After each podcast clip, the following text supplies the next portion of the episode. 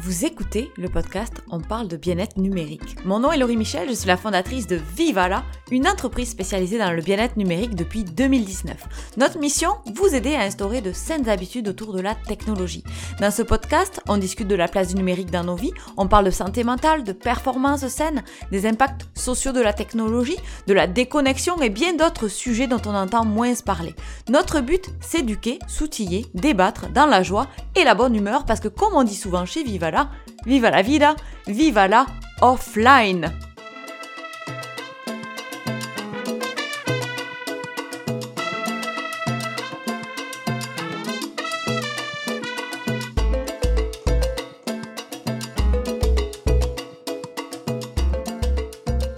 Quand vous étiez euh, plus jeune, quelqu'un vous a certainement demandé ce que vous voudriez être plus tard.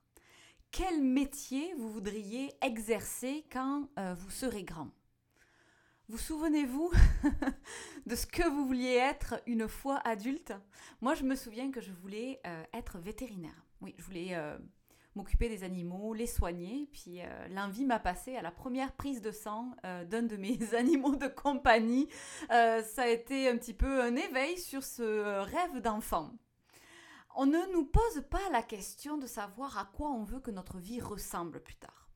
La société, en général, aime définir une personne par son métier, par son rôle professionnel dans la communauté. Alors c'est peut-être la raison pour laquelle il peut être euh, difficile de prioriser les autres rôles de nos vies aujourd'hui. Parce que vous n'êtes pas juste une profession. Vous êtes une personne avec différents rôles de vie.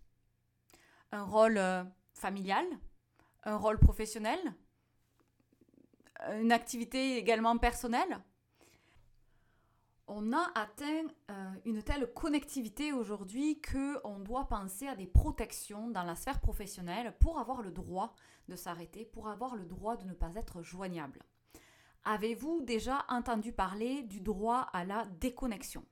C'est un sujet qui est de plus en plus euh, discuté, euh, bien que tout le monde ne comprenne pas encore le concept parfaitement ou euh, les impacts positifs que ça va avoir dans notre vie. Mais peut-être dans un premier temps, on va essayer de définir ensemble qu'est-ce que c'est le droit à la déconnexion.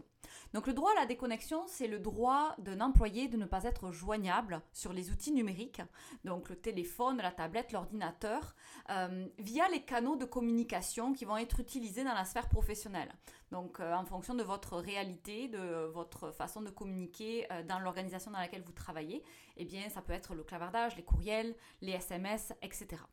Donc en dehors des heures de travail, l'employé n'est pas tenu de répondre euh, aux messages. Moi, je voudrais vous partager ma définition du droit à la déconnexion. Pour moi, le droit à la déconnexion, c'est le droit de vivre sa vie d'humain. C'est le droit de s'octroyer une pause digitale de son travail pour arriver à se déconnecter mentalement de ses responsabilités professionnelles. C'est le droit de concilier sa vie personnelle et sa vie professionnelle. C'est le droit comme je le mentionnais en introduction, euh, eh bien, de vivre pleinement tous ces merveilleux rôles de vie qu'on va avoir. Et non, ce n'est pas normal euh, de devoir en sacrifier certains plus que d'autres. Alors, les enjeux aujourd'hui sont vraiment euh, différents. Hein. Il y a euh, quelques années, se déconnecter, c'était vachement plus simple. Euh, il n'y avait pas de téléphone cellulaire qui venait nous rappeler constamment qu'on pouvait regarder un dossier, qu'on pouvait constamment être joignable pour les autres. Il n'y avait pas cette facilité aujourd'hui qu'on a d'ouvrir un dossier sur notre ordinateur puis se dire c'est juste pour quelques instants. Hein moins de télétravail, ce qui faisait aussi qu'on avait souvent le, transport hein, euh, du domicile, euh, du travail vers le domicile, qui faisait que ben, on pouvait se détacher euh, psychologiquement un petit peu de ses tâches hein, professionnelles. Il y avait le transport, on passait à autre chose, on écoutait la musique, etc. On lisait quelque chose, donc ça nous faisait une coupure physique. Aujourd'hui, c'est devenu un, un vrai combat, un sport de haut niveau, que d'arriver à se déconnecter. Que l'on soit employé, gestionnaire, solopreneur, travailleur autonome ou encore entrepreneur, le monde entier sait que vous avez un téléphone intelligent dans les mains et donc une certaine accessibilité constante. Les attentes des autres ont évolué. Hein. en même temps que euh, les technologies ont euh, supplanté toutes les faces de notre vie. Euh, et attendre devient douloureux hein, dans un monde qui promet constamment des récompenses instantanées.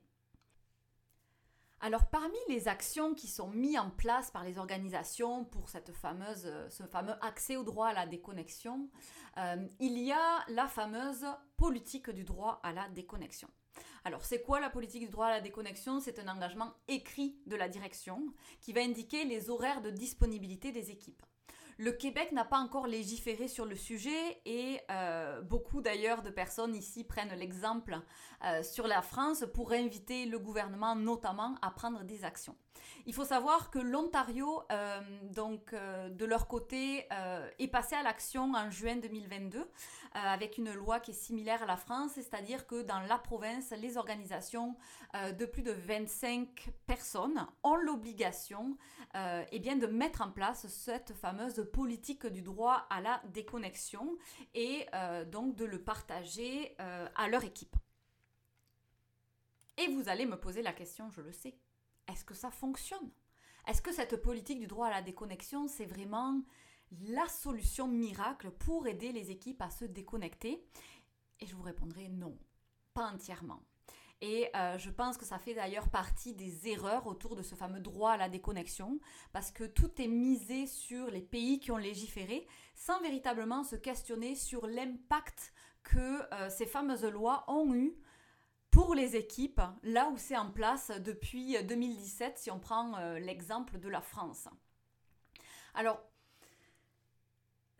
je pense, moi, personnellement, que c'est la mauvaise question qu'on se, se pose. Est-ce qu'on doit légiférer? On devrait plus réfléchir à qu'est-ce qu'on doit mettre dans une loi pour que ça ait un impact concret dans la vie des équipes au travail, mais également euh, pour leur conciliation famille-travail.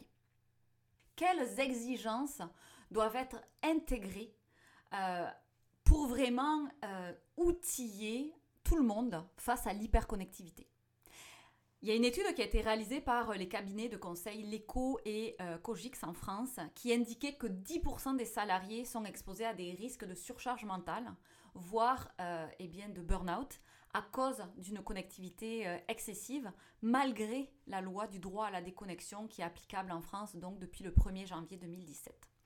Et je pense que c'est là le, cœur du problème. c'est parce qu'on n'adresse pas en fait euh, l'enjeu autour de l'hyperconnectivité. Alors oui, la politique du droit à la déconnexion va aider à ouvrir la conversation sur cet enjeu qui est la disponibilité constante que nous offrent les outils numériques. Mais euh, on ne met pas assez l'emphase, je trouve, sur ces fameux outils numériques qu'on a dans les mains qui ont été conçus pour nous faire consommer, pour être en ligne. Et quand on sait que 99,2% des utilisateurs de téléphones intelligents ont des symptômes de la nomophobie, donc la nomophobie c'est la peur d'être séparé de son euh, téléphone, euh, ce téléphone sur lequel on va avoir, euh, oui, les messages personnels, mais aussi les courriels professionnels, peut-être même aussi le clavardage qui est partagé avec son équipe. Donc on voit là qu'il y a tout un une réflexion beaucoup plus profonde à mettre en place que euh, seulement euh, ce droit à la déconnexion en termes de politique. Pour moi, parler de droit à la déconnexion et d'hyperconnectivité au travail sans parler des enjeux de la euh, déconnexion numérique dans sa globalité, donc c'est-à-dire dans toutes les sphères de notre vie, c'est un petit peu comme inciter les équipes à faire un régime alimentaire, mais qui serait uniquement un régime alimentaire à l'heure du lunch pendant la journée du travail. Euh, ça va pas avoir l'impact euh, qu'on pourrait avoir si on prenait, prenait euh, eh bien, la problématique dans son ensemble. Alors, quelles sont les erreurs qui sont faites autour de ce concept du droit à la déconnexion? J'ai eu le plaisir de former et d'accompagner plus de 50 organisations et c'est certain qu'un engagement écrit de la direction, c'est un bon départ. Euh, parce que ça envoie un message aux équipes sur la nécessité de se reposer et de ne pas fonctionner comme des robots. Mais ce n'est pas la solution miracle, euh, ce n'est pas ça qui va euh, soudainement régler la problématique de l'hyperconnectivité. Et je parle souvent aux personnes que j'ai en formation de faire vivre le droit à la déconnexion. Alors comment?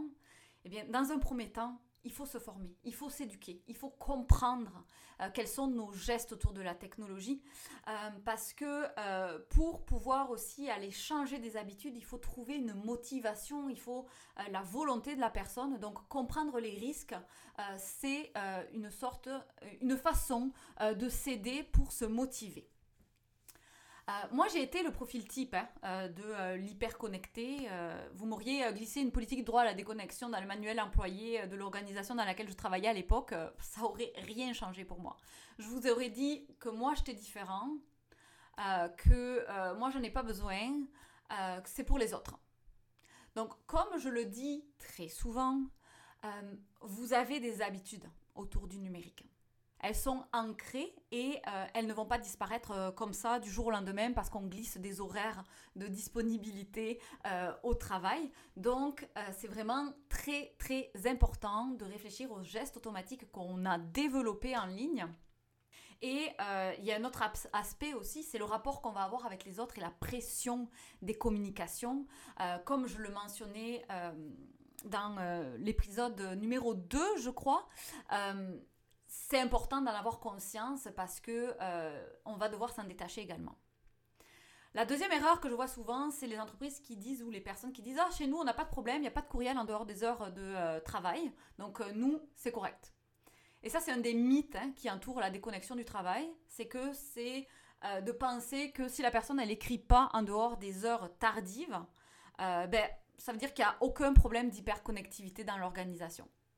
Mais l'hyperconnectivité, elle ne se résume pas du tout à euh, l'envoi de messages à 22 heures. C'est bien plus complexe que ça. La troisième erreur que je vois, c'est euh, eh les organisations ou les gestionnaires qui vont attendre d'avoir une loi pour agir. L'hyperconnectivité, elle épuise tout le monde. Une personne qui reste connectée sans cesse, elle va se brûler les ailes, elle va peut-être démissionner parce que ce n'est pas humain de s'infliger un rythme de robot. De plus, je pense que dans la situation actuelle, les organisations, elles ont tout intérêt à prendre très soin euh, de leur équipe euh, pour garder leurs meilleurs euh, talents, donc avec de la prévention pour éviter les fatigues mentales et tout ce qui pourrait découler de cette hyperconnectivité. Je voudrais vous lancer des réflexions. C'est important d'avoir une forte communication aussi autour du bénéfice de la pause. Euh, j'ai un peu l'impression que notre société, euh, elle a encore une idée préconçue et qui est négative des mots déconnexion, des mots pause, des mots avoir une vie personnelle. Euh, donc oui, la perception de la pause, faire une pause, c'est un temps d'arrêt pendant laquelle la personne ne va pas produire. Ça, c'est ce que pensent beaucoup de gens. On ne produit pas quand on s'arrête, quand on est en pause, donc ça me coûte de l'argent. Et moi, je pense qu'on doit vraiment se détacher de cette idée parce que notre mode de travail a complètement évolué depuis ces dernières années. On passe beaucoup de temps devant les écrans. On n'est pas du tout conçu pour euh, rester assis 10 heures de temps, 8 heures. On a besoin de, bouger.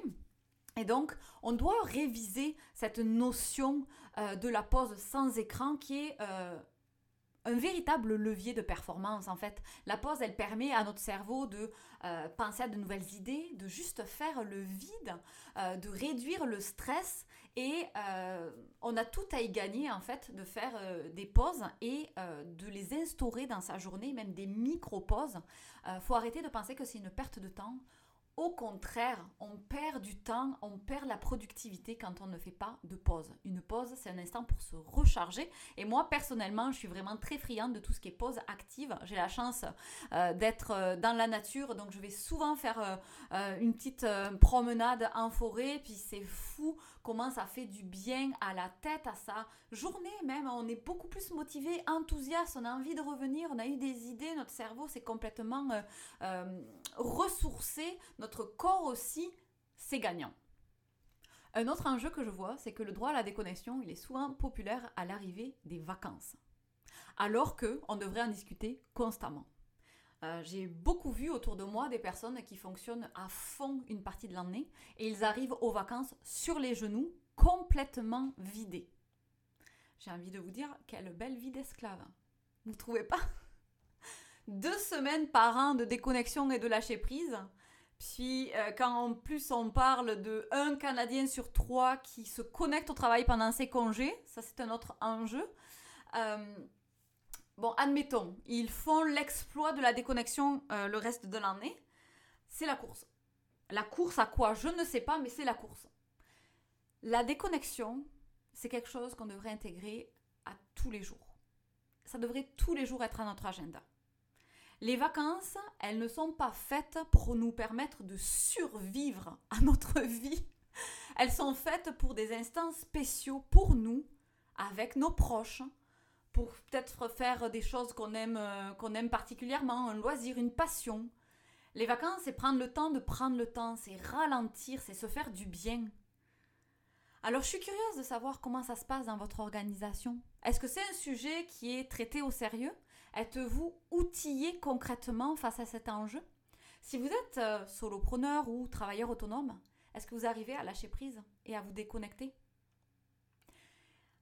J'ai euh, plusieurs outils euh, qui sont disponibles pour vous, pour vous aider. J'ai une formation en ligne qui est audio, donc à écouter à votre rythme avec plein d'outils pour vous aider à revoir votre façon de vous connecter et de vous déconnecter.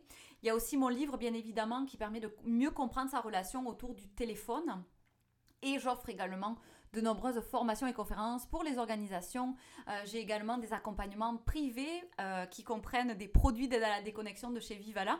Donc euh, ça me fera plaisir si jamais je peux vous aider parce que c'est vraiment un enjeu sociétal aujourd'hui que d'arriver à se déconnecter, à prendre soin de soi et j'ai envie de dire à se déconnecter sereinement. Donc c'était le sujet du jour. j'ai bien hâte déjà à mercredi prochain parce que j'aurai ma première invitée on parlera de cybersécurité. Donc euh, je vous souhaite une belle semaine. À mercredi prochain. Bye bye. Merci d'avoir écouté cet épisode. Je vous retrouve mercredi prochain pour de nouvelles aventures.